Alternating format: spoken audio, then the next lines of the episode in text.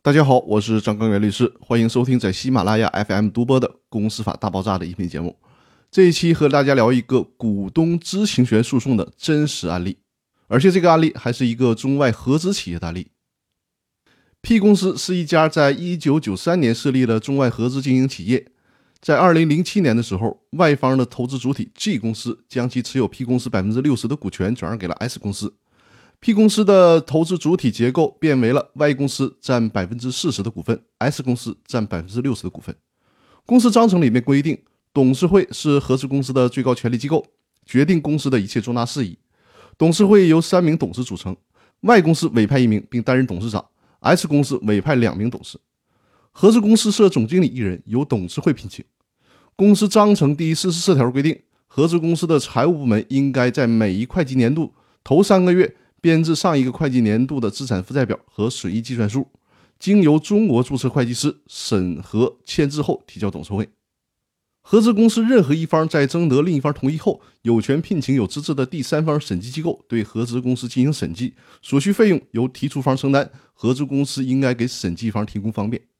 后来，S 公司作为投资方向 P 公司提出要求查阅 P 公司的相关文件，并且委派了会计师事务所对 P 公司的财务进行审计。P 公司还因此召开了董事会。P 公司的董事会一致同意审计范围包括：第一个，截至二零一八年十月的总账；第二个就是凭证，包括收入、支出和转账发票，还有合同；第三个就是员工发薪名单，是由二零零八年一月到二零零八年十月，还有银行月结明细表等等。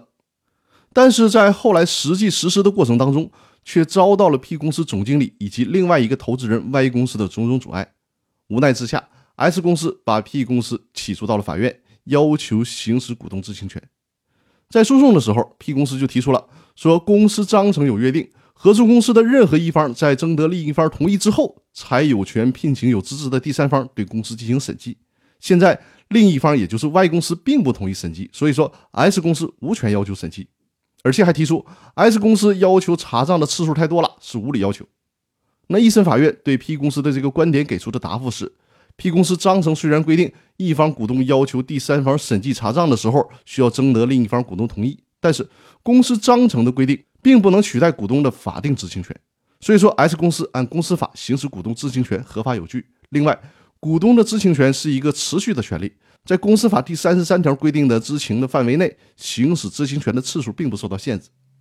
那 P 公司为了阻止 S 公司行使股东知情权，还会抛出哪些观点呢？我们在下期接着跟大家聊这个案例。